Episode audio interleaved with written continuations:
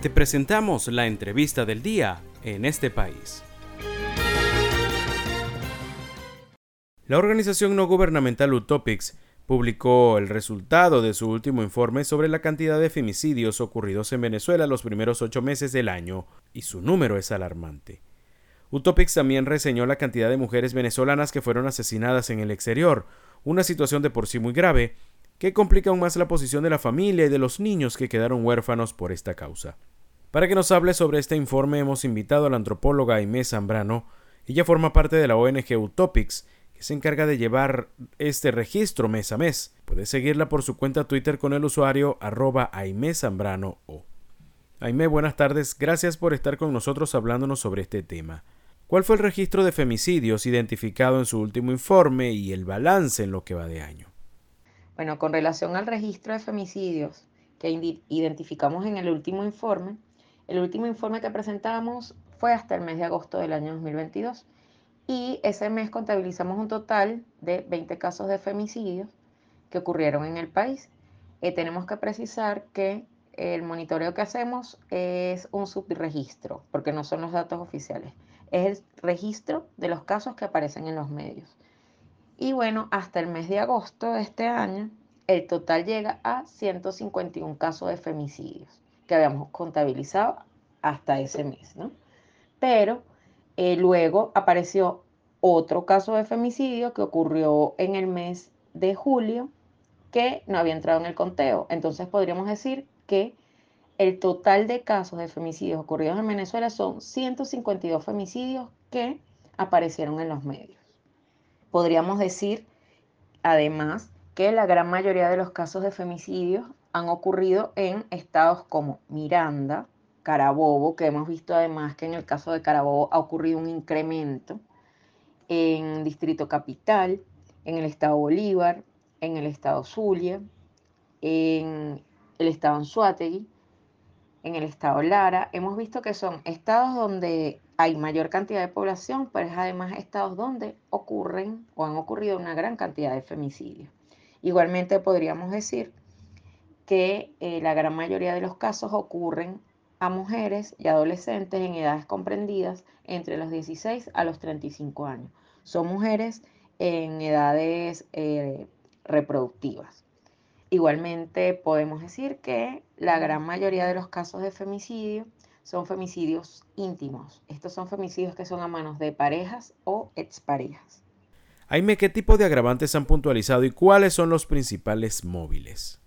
Con relación a los tipos de agravantes que hemos puntualizado, hemos visto que eh, la gran mayoría de los agravantes están asociados a eh, abandono de los cuerpos en espacios públicos. Hemos visto muchos casos donde el cuerpo de la mujer, de la niña o del adolescente aparece en un espacio público y es conseguido eh, por vecinos, por familiares o por los mismos cuerpos de seguridad. Igualmente, entre los agravantes está el tema de las desapariciones. Eh, generalmente las desapariciones están asociadas a lo que es violencia de género, a trata y a femicidios. Y muchas veces estos femicidios ocurren y la manera en que el femicida quiere escapar de la situación es ocultando el cuerpo, ¿no? Entonces, muchas veces estas desapariciones están asociadas a hechos de femicidios que ya ocurrieron o también a raptos, ¿no? Mujeres que han sido raptadas por el femicida y que luego aparecen eh, asesinadas, ¿no? Igualmente eh, está el tema del el abuso sexual, eh, que también hemos visto en varios casos, abuso sexual y luego un posterior femicidio. También hemos visto como un agravante el asesinato en frente de los hijos e hijas y así otros agravantes que aparecen menos como por ejemplo es el tema del uso de fuego, o mutilación en el cuerpo de las mujeres, pero hemos visto algunos casos donde sí, donde, han ocurrido hechos de este tipo, ¿no? Con relación a los principales móviles, eh, la gran mayoría de los casos de femicidios están asociados a lo que se llaman femicidios íntimos, que son femicidios a manos de parejas o exparejas, ¿no? Generalmente motivado a que esta mujer eh, desea separarse de este agresor. Entonces, bueno, la manera en que el hombre termina reaccionando es asesinándola, ¿no? Y aquí vemos cómo el femicidio termina siendo el último eslabón de esa violencia que ya estaba presente probablemente en esa relación.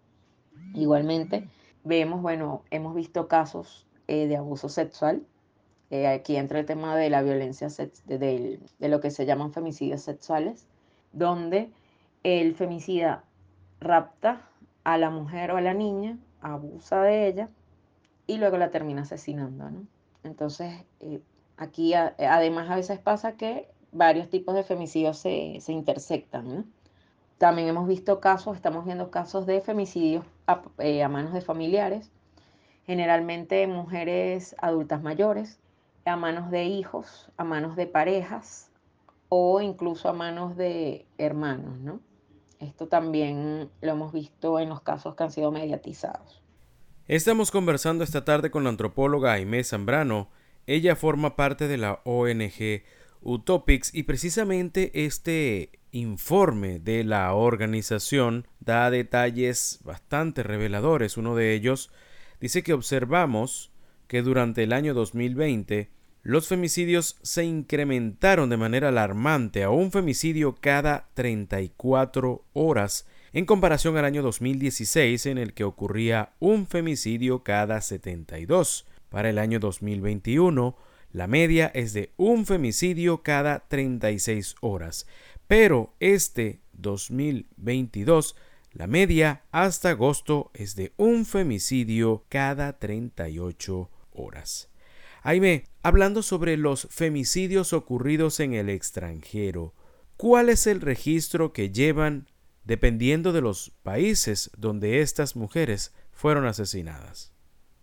Con relación a los casos de femicidios de venezolanas en el exterior, hemos contabilizado hasta agosto de este año un total de 46 casos, eh, que en su gran mayoría han ocurrido en Colombia, ¿no? contabilizando un total de 26 casos seguido de Perú, donde contabilizamos un total de siete casos, de Ecuador, donde contabilizamos cuatro casos, de Chile con tres casos, al igual que Estados Unidos, y aparecen países como Brasil, como España, como Panamá, con un caso cada uno. Entonces, bueno, vemos además que algo que además está ocurriendo con todo, y esto de la mano de todo el tema de la migración, es que están ocurriendo muchos casos de venezolanas asesinadas en el exterior a manos de femicidas. Y en su gran mayoría son mujeres que ya venían de una situación de violencia con su pareja, muchas veces la pareja venezolana, y terminó ocurriendo el hecho de femicidio afuera. Eso es una de las cosas que hemos visto.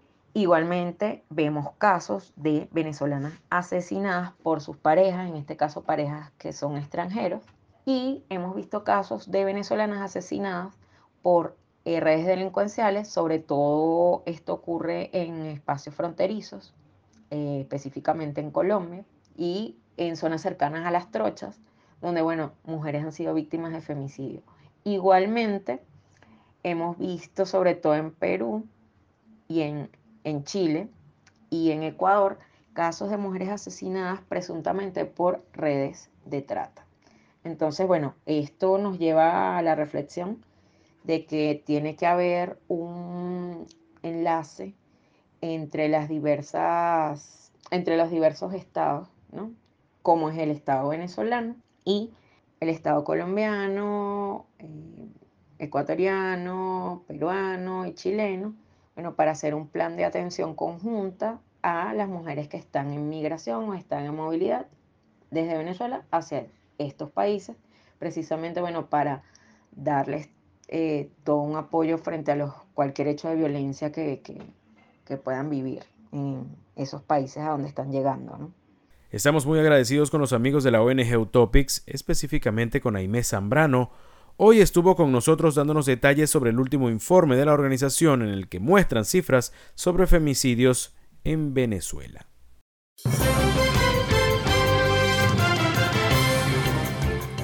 Esto fue la entrevista del día en este país. Para conocer más el programa, Síguenos en nuestras cuentas en redes sociales. Estamos en Twitter e Instagram como arroba en este país radio y visita nuestra página web www.enestepaís.info.